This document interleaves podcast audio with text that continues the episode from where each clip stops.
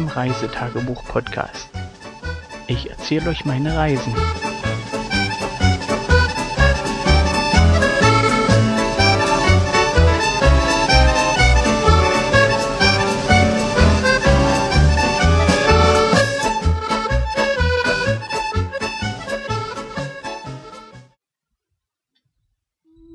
Hallo und willkommen zur Folge 003 vom Reisetagebuch-Podcast. Bevor es zum eigentlichen Inhalt geht, noch ein Info in eigener Sache. Und ihr werdet sicherlich schon mitbekommen haben, ich habe nach nur äh, drei Folgen das Intro gewechselt und mit freundlicher Erlaubnis von Tortalo Musik aus Spanien habt ihr das neue Intro mit dem Titel Blowed Read hören können. Thank you, Totale Music, for your agreement to use your fantastic music. Greetings to Spain. Zum Inhalt. Die Fahrt von Hull nach Edinburgh. Wir haben Sonntag, den 2. August 1989, nicht 89, sondern 98 und das Wetter scheint gut zu werden. Und wir sind voller Neugier. Bevor wir abends ins Bett sind, haben wir noch die Uhren umgestellt. Deutschland und UK liegen ja nicht in der gleichen Zeitzone. Und damit wir das Frühstück am Morgen nicht verpassen, äh, ja, haben wir halt den Wecker schon mal vorgestellt. Und ja, wir wollten ja auch nicht den Bus verpassen. Auf dem Schiff sind wir dann in aller Ruhe aufgestanden, haben uns nach einer Morgendusche, das ist schon ein kleines bisschen komisch an Bord, wenn das Schiff so ein bisschen hin und her rollt und man sozusagen in der Duschkabine oder ja, war das eine Kabine? Ja, war eine Kabine. So hin und her gerollt wird und man sozusagen mit den Schultern irgendwo immer aneckt. Und nach der Morgentoilette sozusagen ab in die Mensa oder in dieses Bordbistro oder was das da immer war und das Frühstücksbuffet genossen und da nochmal gründlich den Magen vollgeschlagen. Während wir dann beim Frühstück saßen, sind wir auch schon im Hafenbereich von Hall eingefahren. Und somit schnell Essen runterwürgen und raus an Deck, um wenigstens noch das Anlegemanöver zu beobachten. Viel Zeit ist uns da leider nicht geblieben, denn die Passagiere, äh, die mit den Bussen sozusagen nach UK eingereisen wollten, wir sind ja noch nicht eingereist, äh, mussten sich alle schon an diesem, wie nennt man das, Eingangsdeck einfinden, Eingangsbereich und wir sozusagen als Gruppe geschlossen dann sozusagen raus nach dem Anlegen. Denn leider gilt für Buspassagiere nicht wie für PKWs, dass man im Fahrzeug sitzen bleiben kann, sondern man muss sozusagen durch die Gangway das Schiff verlassen und dort beim Zoll oder der Einreisebehörde vorstellig werden. Tobias hat uns schon darauf hingewiesen, dass die Briten die Einreise in ihr Land doch sehr ernst nehmen, trotz ihrer Mitgliedschaft in der EU. Und dass wir alle unsere Papiere dabei haben sollten. Sonst wäre die Reise schon im Zoll für die ersten vorbei.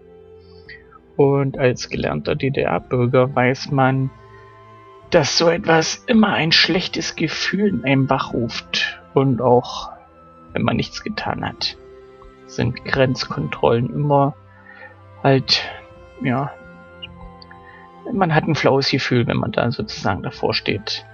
Aber ich glaube, das kann einem nur ein gelernter DDR-Bürger nachvollziehen, wie das ist. Die Jüngeren unter euch, die das nicht kennen, den, ja, seid froh, dass ihr das nicht habt. Nachdem wir sozusagen alle durch den Zoll waren und wieder im Bus Platz genommen hatten, ging's los Richtung Edinburgh. Und somit, ja, zum ersten Mal auf der britischen Insel für uns. Und hier könnte ich jetzt den flachsten Witz mit den Falschfahrern anbringen, aber äh, darum mussten wir uns ja nicht kümmern. Das machte unser Busfahrer. Landschaftlich sieht es um Hall ähnlich wie in Thüringen aus, zumindest nach meinen Erinnerungen. Und hat also nicht wirklich was Neues für uns geboten. Trotzdem habe ich komplett die Nase am Fenster gelassen, weil ähm, erstens ist Urlaub, zweitens alles neu und wer sozusagen schon mal in UK war, weiß, dass die Häuser oder die, die, ja, das ganze Ambiente doch grundverschieden ist zu dem, was man in Deutschland so kennt und vorfindet. Was sich noch super eignet, um aus dem Fenster zu gucken, ist ein Fensterplatz. Und da ich ja schon am Tag vorher diesen Platz besetzt hatte, habe ich mir den natürlich am Morgen auch wieder gekrallt. Macht sich halt einfach besser. Und ja, so kann man die Neugier viel besser befriedigen. Unseren ersten Stopp machten wir noch am Vormittag in dem kleinen Städtchen Hexham. Und das kleine Städtchen liegt immer noch in England, also wir waren noch gar nicht so weit weg von Hull, je nachdem, was weit ist. Und dort haben wir das erste Mal mit Tea and Scones, ja, in einem kleinen Café oder Teestube, ja, Bekanntschaft geschlossen. Zur kurzen Erklärung, Tee dürfte ja ziemlich bekannt sein. Und Scones ist so eine Art ähm, Mürbeteiggebäck, was man mit Marmelade und ja, Clotted Cream, also sowas ähnliches wie geschlagene Sahne, bestreicht. Ziemlich süß, ziemlich lecker. Und ja, dort haben wir das erste Mal mit dieser Leckerei Bekanntschaft geschlossen und sozusagen uns in dieses, ja, sagt man, Gebäck verliebt. Wo wir aber noch Erfahrung sammeln mussten, sind Straßenüberquerungen. Also dadurch, dass die Briten ja den Linksverkehr haben, muss man sozusagen beim Straßeüberqueren bewusst den Kopf in die falsche Richtung drehen. Und das ist schon ziemlich verwirrend. Und zur Sicherheit sollte man wahrscheinlich immer nach beiden Seiten mehrmals gucken, um zu sehen, dass da auch wirklich kein Auto kommt. Denn das Gehirn war immer noch auf Deutschland gepolt und es war dann ja ein komisches Gefühl, wenn das Auto ein auf der linken Seite entgegenkam, wo eigentlich hätte keins kommen sollen. Also mein Kopf war sozusagen komplett noch in Deutschland. Und ja, das war so beim Straße überqueren nicht so das Gelbe vom Ei. Und ich hatte ja nicht Lust, ja, nach ein paar Stunden sozusagen in UK schon unter irgendwelchen Autoreifen zu liegen und von daher Augen auf im Straßenverkehr. Was mir noch so aufgefallen ist, sind die sehr vielen Hinweisschilder nach Orte oder Objekte zum Ansehen und die Hinweis- und Erklärtafeln in der ganzen Stadt. Ähm, sowas ist mir halt in Deutschland bis dahin nie aufgefallen. Und schon gar nicht in dieser Vielzahl von Erklärtafeln oder Hinweisschildern. Und das finde ich einfach klasse. Also ich bin da einfach hin und weg. Und manchmal wünschte ich mir, mein Englisch wäre besser, aber man muss halt mit dem auskommen, was man zur Verfügung hat. Und ja, ich hatte damals noch zu DDR-Zeiten Englisch äh, mit den Aussichten, dass ich das Englisch damals hätte nie gebrauchen können sollen dürfte. Also von daher, ja, ein Arschtritt hätte mir da bestimmt mehr helfen. Aber es ist nicht. Was mir noch aufgefallen ist, äh, die Orte und, und Städte und Dörfer sind bunt. Nicht so sehr die Häuser, die sind eigentlich relativ, ja, eintönig würde ich es nicht nennen, aber ähm, vom Farbton ziemlich ähnlich. Aber es gibt überall Blumenkübel. Blumenkübel, Blumenkübel, Blumenkübel, überall blühen Blumen in den Blumenkübeln. Und diese sind weder zerstört, noch beschmiert, noch sonst irgendwas. Und ja, einfach schön. Also die Briten tun was für ihre Touristen, zumindest für die Augen der Touristen. Äh, was mir noch aufgefallen ist in Hexham, wo wir gerade ja bei Hexham sind, äh, es gibt überall Abfallbehälter. Überall Abfallbehälter und die, die Stadt ist sauber.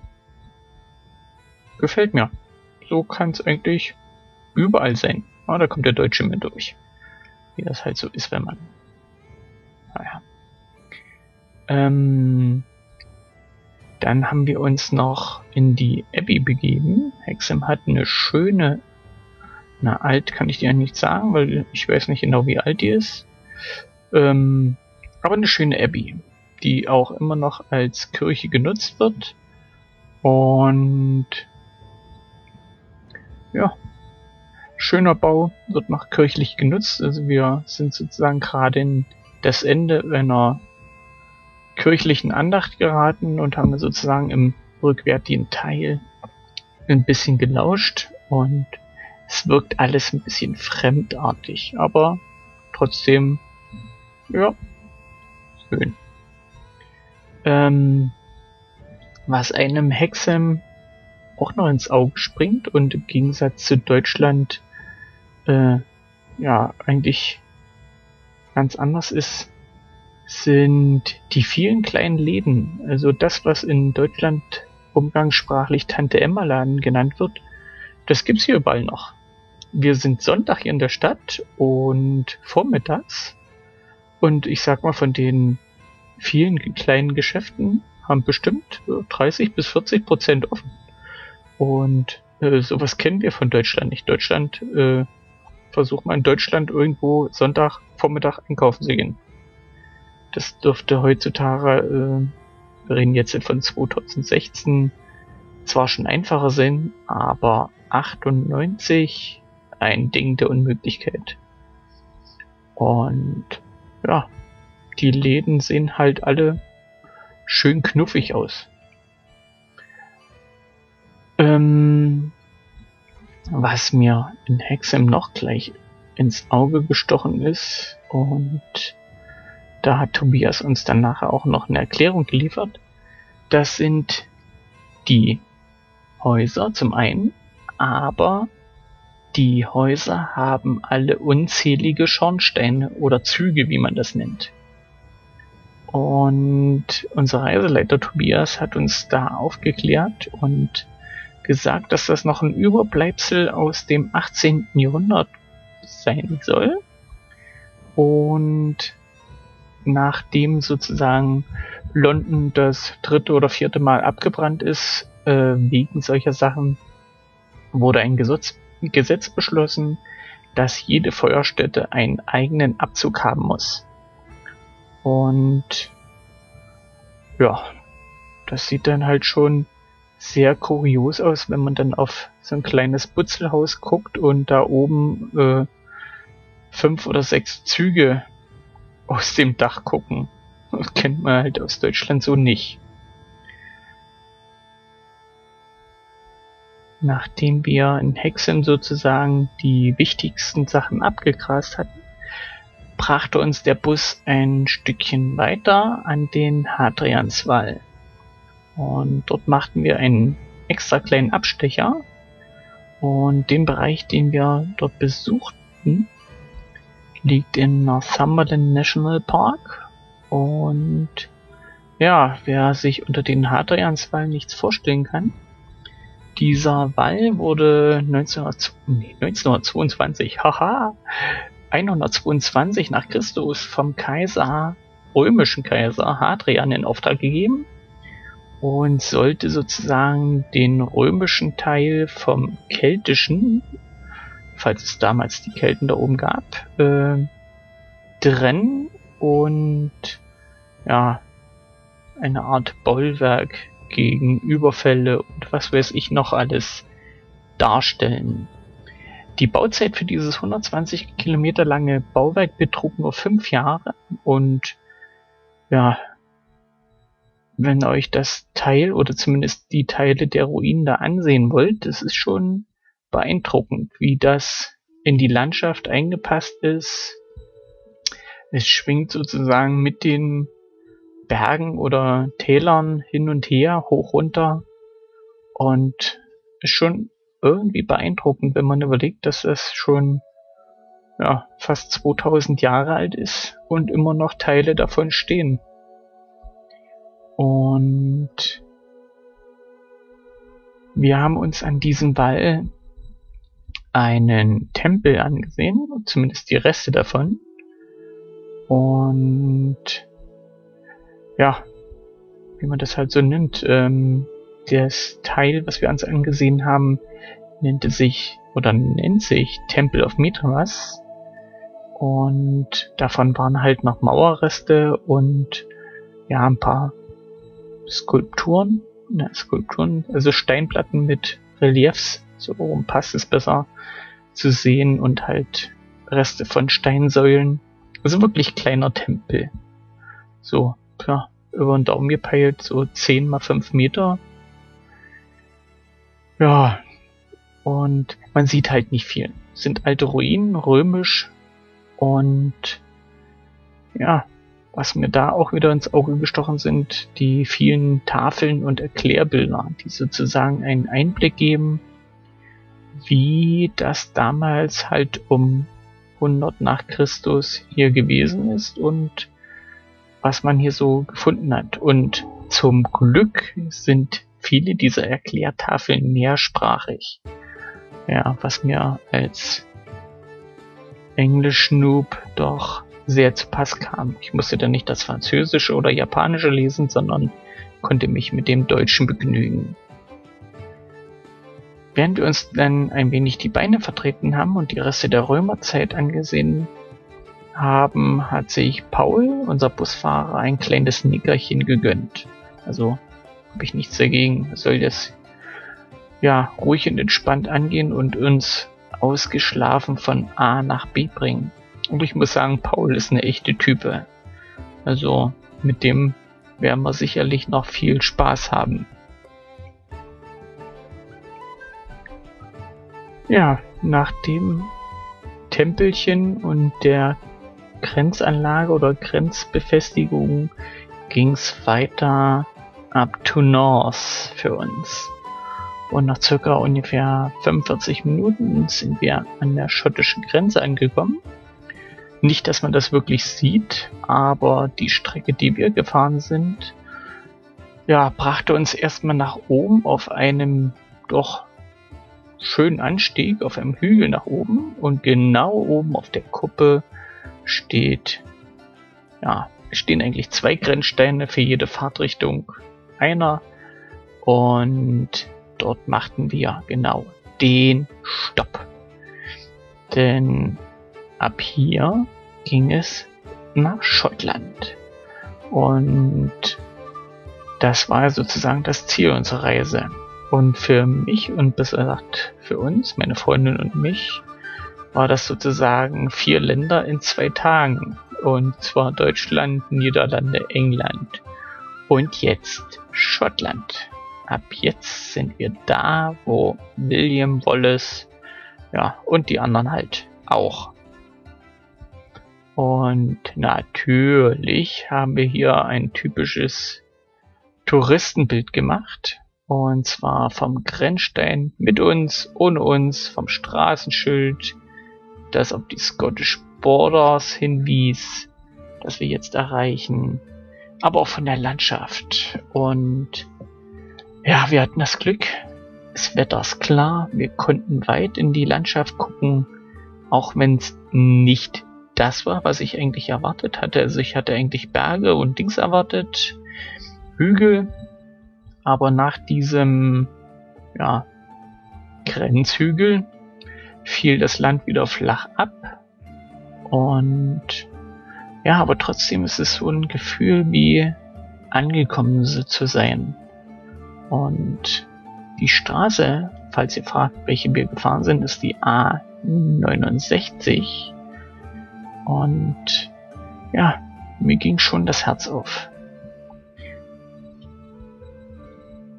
Hier dann auch nochmal ein paar Erklärschilder, wo wir sind, welchen Teil von Schottland wir jetzt erreichen und auch noch ein Erklärschild, wie sich die schottische Nationalfahne oder die was? Nein, die britische war's. Die britische Nationalfahne, wie die sich zusammensetzt, aus welchen Teilen. Und dass ein Teil dieser Fahne das schottische Andreaskreuz ist. Welcher, den könnt ihr euch selber angucken. Nehmt euch die britische Fahne einfach vor die Nase. Und dort sind zwei diagonale weiße Linien, die dieses Andreaskreuz auf blauen Grund abbilden. Nachdem wir nun alle unsere Fotos geschossen hatten und äh, ja, wir den Bus wieder betreten hatten, ging es von hier aus weiter über Jetburg nach Melrose. Und Melrose sollte die nächste Station unserer Reise werden.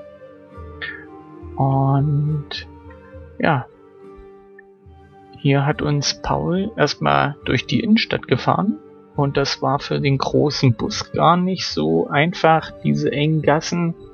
Aber Paul hat uns da sicher in Richtung Abbey gebracht und hier haben wir noch eine Führung durch die Abbey bekommen. Die Abbey an sich ist eigentlich eine Ruine, aber was einem da gleich in den Sinn kommt, das Gebäude muss für die damalige Zeit riesig gewesen sein. Zumindest das ganze Ensemble an Kirche und Nebengebäuden und Kloster und was da nicht alles dazu gehört. Und selbst für heutige Verhältnisse ist es noch sehr groß. Auch wenn nicht mehr alles steht, aber zumindest ein Teil von dem Flügel ist noch erhalten vom Hauptschiff. Und man sieht zumindest von den Nebengelass und den Nebengebäuden immer noch die Fundamente und halt dort auch die Beschriftung, was sich dort befunden hat, ob das Latrine war, Küche, Unterkünfte. Und hier kann man schon eine ganze Zeit durch die Gegend schlendern und ja, es ist für mich alles neu, alles anders und halt auch beeindruckend. Und ja, viel erklären kann ich zu dem Bau eigentlich nicht. Äh, soweit ich weiß, hat Tobias immer super erklärt und äh, ja, was soll ich sagen? Man merkt sich halt nicht alles. Und ich wüsste jetzt auch nicht, wo ich da genau anfangen soll. Melrose Abbey, ähm, für die, die noch nie in Schottland waren, tut euch das an. Es ist wirklich eine fantastische Abbey und man kann daher eigentlich den ganzen Tag durch die Gegend schlendern. Ja, wie schon mehrmals erwähnt, auch hier die ganzen Erklärtafeln. Ähm, diesmal möchte ich behaupten, waren sie alle nur in Englisch, aber da hat mein bisschen rudimentäres Englisch ausgereicht, um mir doch ein Bild zu geben, wie das hier damals zugegangen sein soll. Und an dieser Stelle muss ich nochmal sagen, dass wir mit Tobias und dem Vizereiseleiter Patrick oder Patrick richtig Glück haben. Es macht Spaß, Tobias bei seinen Ausführungen zuzuhören und auch mit Fragen zu löchern. Und Fragen sind mir wirklich viel über die Lippen gekommen. Es ist halt ein grundverschiedenes Land und wenn man so alte Gemäuer und Sachen sieht, hat dann eben doch Fragen. Und hier hat man halt Geschichte zum Anfassen. Was noch im Abbey-Bereich ist, ist ein alter Friedhof. Und ich mag ja Friedhöfe. Und noch viel mehr die alten Grabsteine und ihre Inschriften. Denn zum Teil erzählen die Geschichten, die ein der Kopf so nicht präsentieren kann. Und Ja, ich habe keine Ahnung, ob das bei euch auch so ist, ob euch Friedhöfe liegen oder nicht, aber ja, das hat schon was. Es gibt nicht so wie in, in Deutschland, dass man so einen Grabstein stehen hat, dann nochmal eine Einfassung mit dem einzelnen, ja, wo der Körper eigentlich liegt, sondern man hat hier nur die Grabsteine und man kann sozusagen über den Friedhof schlendern und sich hier stundenlang äh, alles ansehen und einfach nur da sein. Die Abby hat dann natürlich auch noch so ihre Eigenheiten, zumindest der Teil, der steht, den man sich so angucken kann, der naturge naturgetreu, würde ich gerade sagen, die original aussieht oder sah. Und das ist ein Dudelsack spielendes Schwein. Ähm, das Tier ist natürlich eins von vielen und das ist oben an der Dachkante als Wasserspeier angebracht. Und die Steinmetze früher haben da echt eine klasse Arbeit abgeliefert. Ähm, was mir halt hier auch in der Abbey nochmal so richtig bewusst geworden ist, ähm, ja, zu viele M's hier im, im, im Text, aber ja, so ist das, wenn man so frei spricht. Ähm, Entschuldigung, das muss ich rauspiepen. Äh, die Briten haben echt was für Rollstuhlfahrer übrig. Oder zumindest, dass die Leute, die dort eingeschränkt sind, überall mit Rampen dorthin kommen, wo man als normaler Fußgänger hinkommt. Und ja, das, das hat mich auf den ersten Augenblick echt beeindruckt, wie die das hier so handhaben. Hut ab. Nach Melrose ging es dann weiter nach Edinburgh, dem Ziel des heutigen Tages. Und bevor wir aber im Morton Caravan Park unser Zelt aufbauen durften, beeindruckten uns Tobias und Patrick noch mit ein paar Fakten zu Schottland. Demzufolge soll es über 300, nee, 30.000 30.000 reicht auch, 30.000 Lochs geben, was auf so viel wie, wie Gelisch für See ist. Kein Ort in Schottland soll weiter als 64 Kilometer weit weg vom Meer entfernt sein. Und Schottland allein soll über 800 Inseln verfügen. Über 450 Golfplätze, und die Küstenlinie soll über 10.000 Kilometer lang sein. Das sind schon ein paar ordentliche Zahlen. Habe ich mir alle notiert und mein Tagebuch aufgeschrieben. Also muss das stimmen. Und da aber nochmal zurück zum Zelt aufbauen. Ähm, erstmal haben uns Tobias und Patrick vorgeführt, wie die Zelte aufgebaut werden müssen und erst danach durften wir ran. Und jeder natürlich an seinem und versuchen das Ding so aufzubauen, dass es dann auch stehen blieb. Das ging auch ganz gut, zumindest ähm, jetzt muss ich meine Freundin in die Pfanne hauen. Äh, äh, oder sollte ich es vielleicht doch nicht? Ähm, ja, wenn ich halt nicht so schnell arbeite und sie auch zum Zuge kommen lassen beim Aufbauen. Dann gibt es auch weniger Konfliktpotenzial. Aber ja, da muss ich halt so durch. Und nachdem die Zelte alles gestanden haben, ging es noch drum, sozusagen ähm, ja, alles zu organisieren. Also wir sind sozusagen den ersten Tag alle wirklich zusammen an Bord.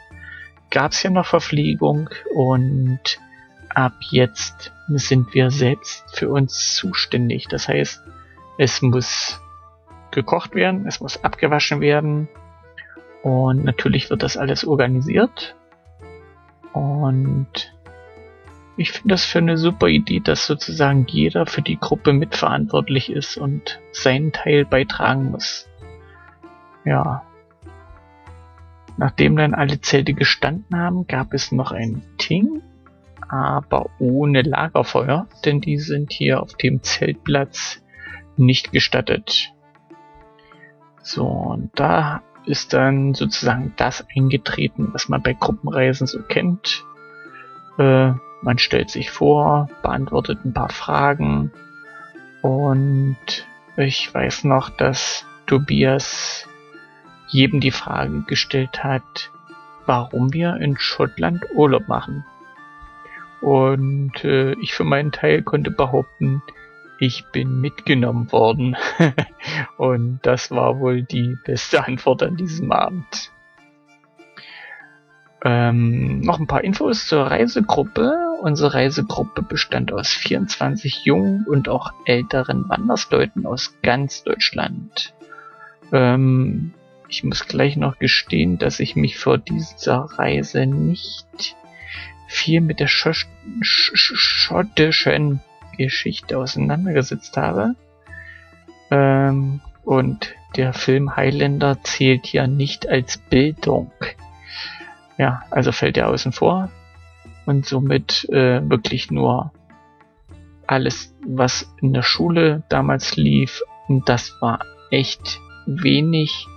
Und somit war ich sozusagen ein Fass ohne Boden und habe sozusagen alles in mich aufgesaugt, was ja, das, was wir an Infos bekommen haben über Schottland, das Leben in Schottland und die Geschichte, die hier leibhaftig ist.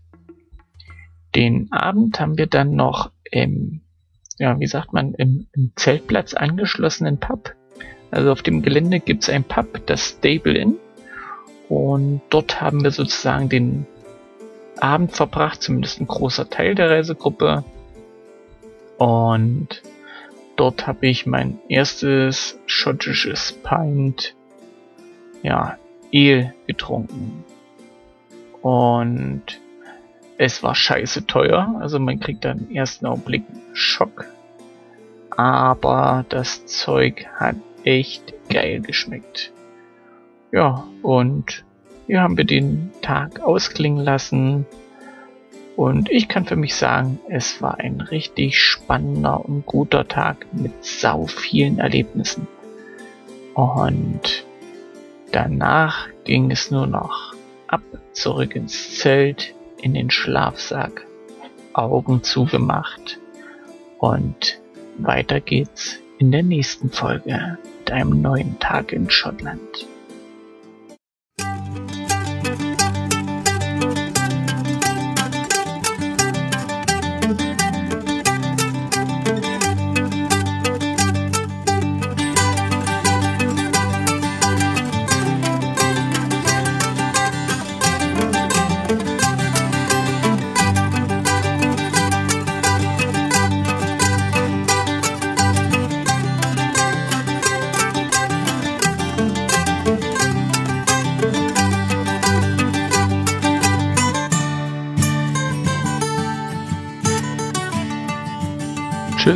Zur nächsten Folge.